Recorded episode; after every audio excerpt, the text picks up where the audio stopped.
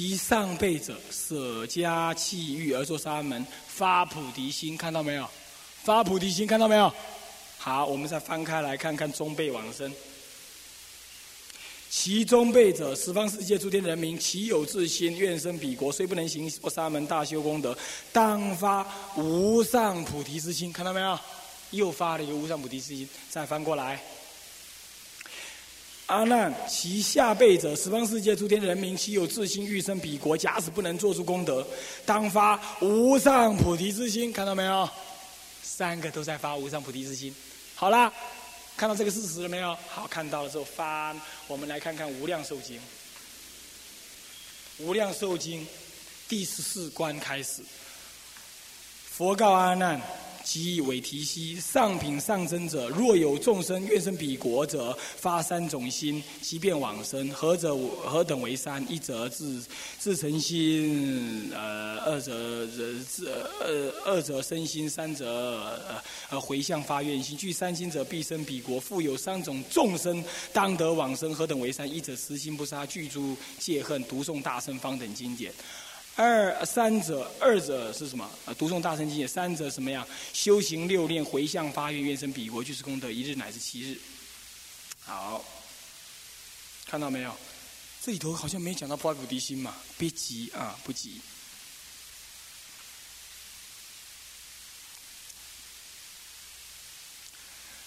我们来看看第十啊，好，十四愿。我们听十四关已经看完了，我们来看看哈。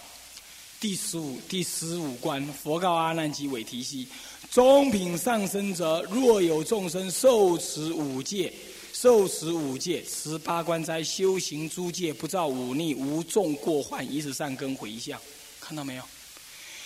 上品生的众生，他发自诚心、身心、身心回向。可是到了中品的时候，他已经不讲这些了，他已经不讲心的问题了。他讲什么呢？受持五戒，八关斋戒。他完全不讲心的发心问题了，看到没有？换句话说，我为什么不先前解释自心、身心、回向心是是菩提心呢？我怕你们不认为我牵强附会，我要翻到中品身的时候，让你们知道，从中品的上升开始就已经不想发心的问题了，只讲实界问题。这显然就是指一种所谓的根本不懂大乘法，只是受了一些戒律的什么呀？持戒念佛这样而已，懂吗？意思吗？已经不晓得发心的问题了。那么下品就不用看了嘛，对不对？下品更不用看了嘛。下品是造忤逆的嘛，这更不用看了，对不对？所以中品以下已经不讲发心，所以讲发心的只有在上品。换句话说，上品讲的身心自成心、发愿回向心，其实就是菩提心呐。真正的身心只有菩提心，真正的自心也就是不退心、不假心、不二心，只有菩提心才是不二心。为什么？因为如果有二心，就不是叫做无等等心、至高无上心，对不对？那么什么是无等等心、至高无上心？菩提心才是无等等心、至高无上的心。自心也就是菩提心，这样懂意思吗？是这样子理解的。所以我们当我们知道中品生以下已经不讲发心问题，我们就可以体会到上品生才会讲发心，而这里的三倍往生再再讲到发菩提心。我问你，你能不能想象下品下生的人发菩提心，乃至下品生造忤逆的人发菩提心？当然也可能了，那他过去的善根只能这么说而已，对不对？我们承认有可能，那绝对不是今生的。是不是这样？所以我们以今生来判，我们以今生来看，发菩提心都在上品，可以很明显的看得出来，对不对？好，这样我们就能证明了十八、十九、二十，如果真由他所设的话，从十九愿跟二十愿设上品上升跟上品中升，十八愿以下设。上品的下身，一直射到下品下身都射，这样懂我意思吗？这样懂我意思没有？这样三愿射进什么了？九品身全部射进，是这样分判的啦。那各位，咱们呢？咱们修最下的下品下身嘛，怎么样？我们修十八愿，十八愿怎么修？明天再讲。啊，现在已经知道了。我们现在就是修十八愿，我们也知道十八、十九、二十相互的关系高低如何。当然你说，哎呀，法师别这样嘛，别这么漏气，就不修十八，我修个二十，修个十九愿不是更好？当然很好啊。但是呢，怕你们承担不来啊，整天烦烦恼恼，女人太具足，那这样真的没办法，对不对？这样就没办法了嘛。所以我们说，发心为上上，修行做下下。那这样的话，发心不失，修行也不失，往生得超左卷，这样懂道理吗？好，讲，这就是所谓的净土法门的特异方便。其实我还没有真正讲特异方便之所以特异在哪里了。不过没关系，明天我们就讲到修持净土法门的所谓的正住二横的时候，啊，我们就会知道它的特异方便了，好不好？那么。今天有人问那些净土法门的道理，我希望你回去想一想，把它写成文句，那么来问大家，让我在大众当中回答。那那那些问题呢，蛮不错的，可以给大家一个什么一个，嗯，我讲解的一个补充，那么也给大家一个更深刻的理解。我也希望其他同学你们早一点想问题，想一想你们平常听的问的感觉有问题的，那么想一想当中先写下来给我。啊，放在我桌上都可以。我们最后一堂课要有一堂叫做净土的问答，那么这样子录音带去流通的话，才会帮助众生哈。希望你们替众生问问题，啊，这样懂道理吧？啊，随时在听的时候有问题，你们随手就要写下来，啊，你们的问题将会很宝贵的帮助众生，啊，你们不能讲经没关系啊。你们不能讲经，并没有什么关系啊！你们让我讲嘛，但是你们要发问嘛。你们问题越有深度或越好，或者越实际有需要的话，那么对众生不是越有帮助吗？懂意思吧？啊，讲解第四个题目啊，是紧接着昨天的题目而来。昨天我们说净土法门之特异方便。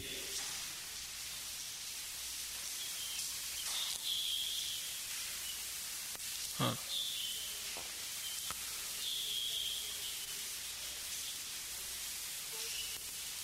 所谓特异方便呢，我们引了经证呢，告诉各位啊，弥陀四十八愿是我们修净土法门的所依啊。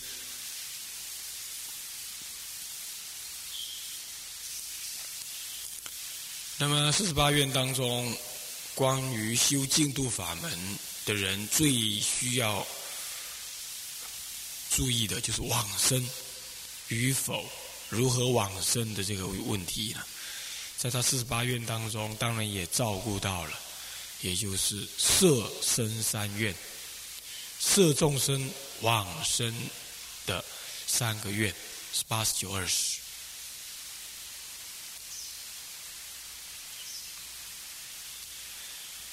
那么，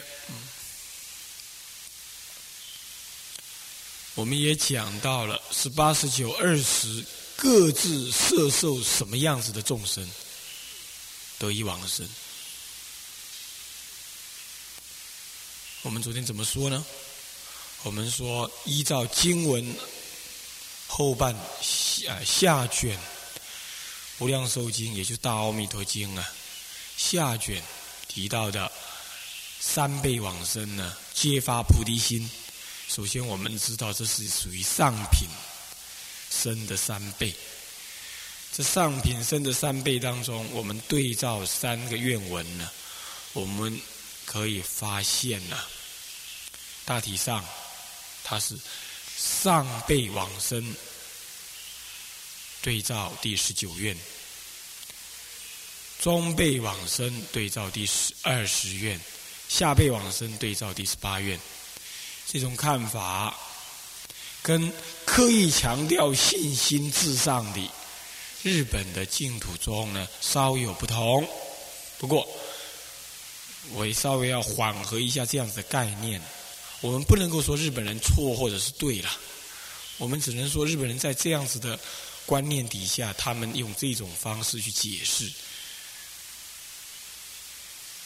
那么我们呢是也是比照经文呢，我们有按照中国祖师们比较中国化来的看法。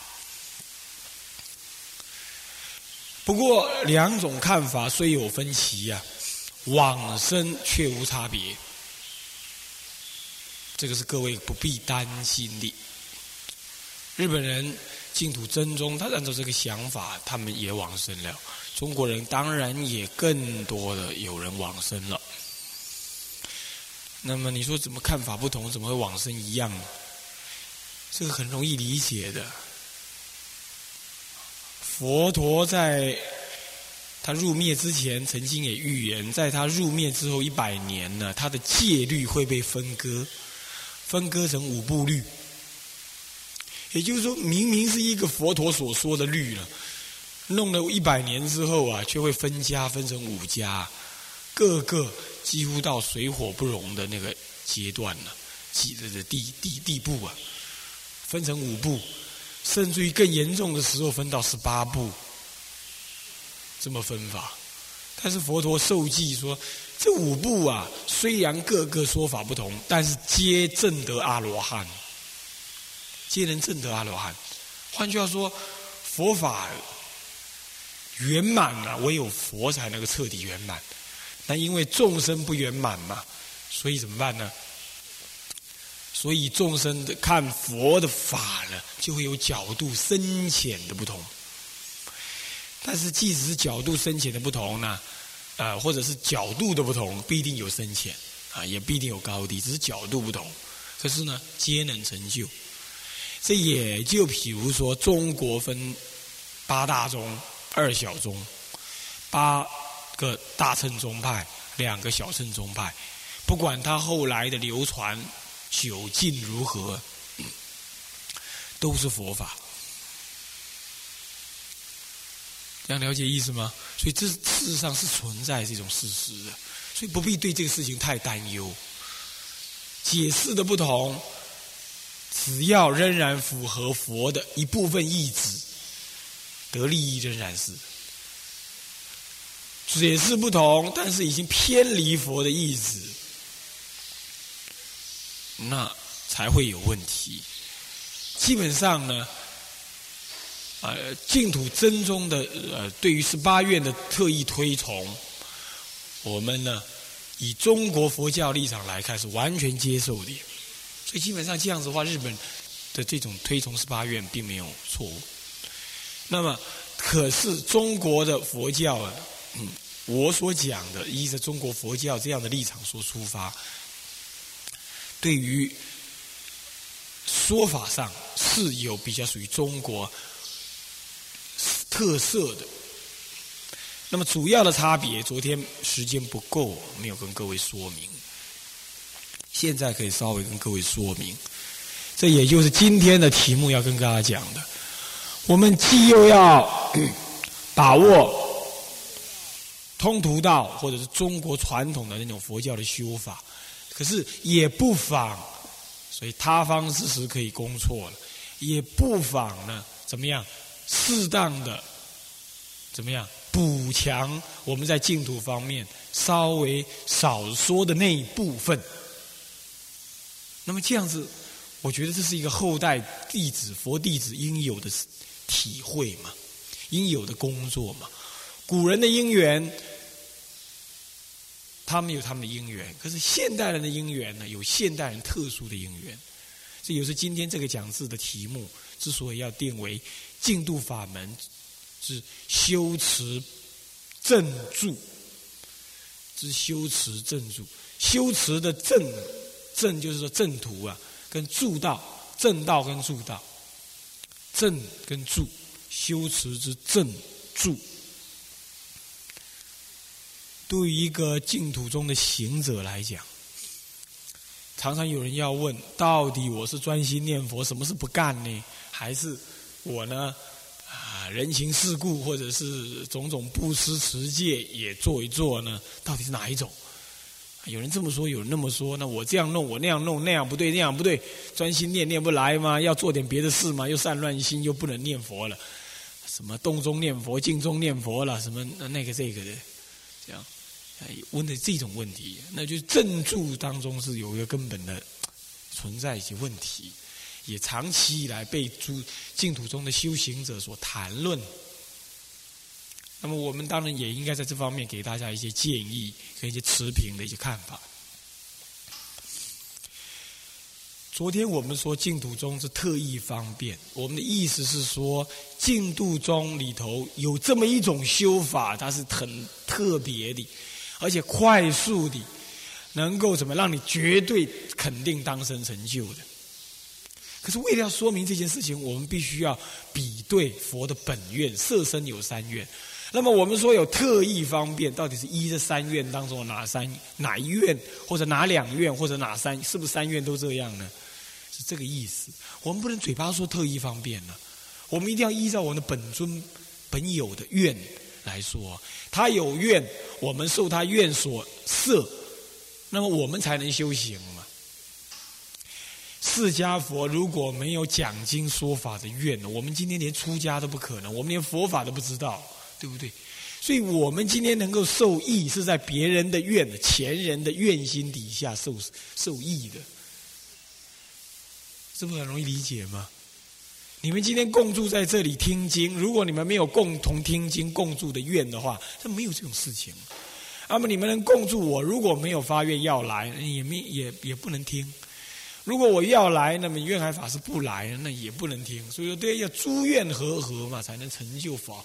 如幻的佛事，所以说愿念一定在一切万恨之前。弥头摄受我们，我们要往生极乐，这也是要有愿的根据。那么愿的不离不不离三个，对不对？十八、十九、二十，昨天说了，所以我们必须要从十八、十九、二十这三愿来看，特意方便是什么。那么我昨天这么说，我说十九愿其实是上品生、上品上升的那种，最高阶段是上品上升，是上辈、上辈往生。他既发菩提心，又勇于修种种的菩萨恨。那么呢，乃至临终的时候呢，一念为了要行菩萨道，发一念往生极乐的心。印光大师说：“真发菩提心者，必求往生。”就这个道理。所以求往生基本上也是发菩提心的愿的当中的一种。我昨天讲这个特道理，还要记得。所以这是一个大修行的层次的。基本上，既然是大修行的人呢，不是一般人容易修得成的。大体上，中国的祖师有不少这种层次的人，为众生所不解。那么当然，这方面呢，啊，那就被谈的、被强调了也就少，因为那是祖师自己得利益的，发菩提心。你看看印光大师读《藏经》，读了读了两遍了，然后呢，整一几乎有一辈子以上的时间，半辈子以上的时间都躲在深山里。他弘法利生的事业做的相当的少，只有写信，他只有写信而已。一辈子的时间就用在自修上面，啊，导归极乐。这种他内心里头有强固的菩提愿，那往生有坚固的信心，他不会动荡，他不会动摇，他是为了实践菩提愿而求往生的，是把往生当做菩提愿当中的一种。我们一般来讲呢，一般人做不来啊。但是也应该这样发心，这中国的佛教传统是这样教我们。可是呢，这不是一般人容易发起这种心。我们承认，到了二十愿的时候不同。二十愿的时候是说，你闻了佛号，听了听闻国度的庄严，闻了佛号之后欢喜，愿意细念佛国，细念名号，然后呢，修种种的功德。作为往生的资粮，然后给予回向，这就比较属于一般凡夫的修法。何以故？总是哈发心不容易啊，做事容易嘛。修善吧，容易点吧，对不对？布施持戒，这还是能做的嘛？这总是比较能做。那么我就将一切功德都回向极乐世界，我念念回向，我没办法在心上面一刹那之间具足无边的往生之良，就像第十九愿一样发大菩提心，没办法这样。可是我能够试修嘛？所以第二十愿是属于试修，好吗？试修听得懂吗？慢慢的培养资粮，然后呢回向。这属于中辈往生，中辈往生。二十愿所是，中国的祖师呢，他自己可能是修第十九院的人，可是呢，他教导徒众们或者是一般信徒或者讲出来的，大体上是二十院，也就是行万恨，导归极乐，是这种意思。这样懂我们意思吗？是这样子的。行万恨导归极的有名延寿禅师啊，什么万善同归，万善同归这种思想呢，一直延续到乃是印光大师、偶益大师，乃是印光大师，几乎都这么说。你看，偶印光大师说敦伦敬奋，有没有？敦伦敬奋，至诚念佛，妙妙妙。他常常讲这样子的话，一方面叫你敦伦敬奋。持戒念佛也好，敦伦敬奋敬人伦，然后呢，持戒念佛，自诚念佛，专心一意念佛，妙妙妙。这个自诚念佛呢，是受到了什么呢？受到了另外一个。那这种修法大体上是二十愿，不过到了印光大师，稍有另外拉，另外还强调了另外一种，那就是属于中国的第三类。修十八愿的谁呢？善导大师、道卓大师，还有谭鸾大师，他们三位为代表。道卓、谭鸾、善导，这三位为代表的什么呢？就修第十八愿。他修十八愿是什么意思呢？善导大师说：一一心一向专念。这也其实也不是善导大师说，是《无量寿经》上就有这句话：一向专念弥陀佛。他的说法就不是这样了，他的说法是说。万恨皆是杂修，一向专念弥陀圣号为正行。那么呢，彻底养性弥陀。所以有人说他临终的时候跑到树上去跳下来摔死，然后就往生。其实后来考察是说是他的弟子，不是他了。不是他，是他的弟子。有人这么考察，那不管是谁啦，也他就这个公案的证明是说，这种修法的人哈，随时死都没关系。他有那种坚固的好药跟信心，也就是说，他活着的时候，他已经正直的往生这件事情来讲的话，对他是最重要的，而且他已经得到了证明，说他能往生了。这这第十八愿是这么设法，我十八愿为什么这么设法？因为十八愿里头没有讲任何的助行。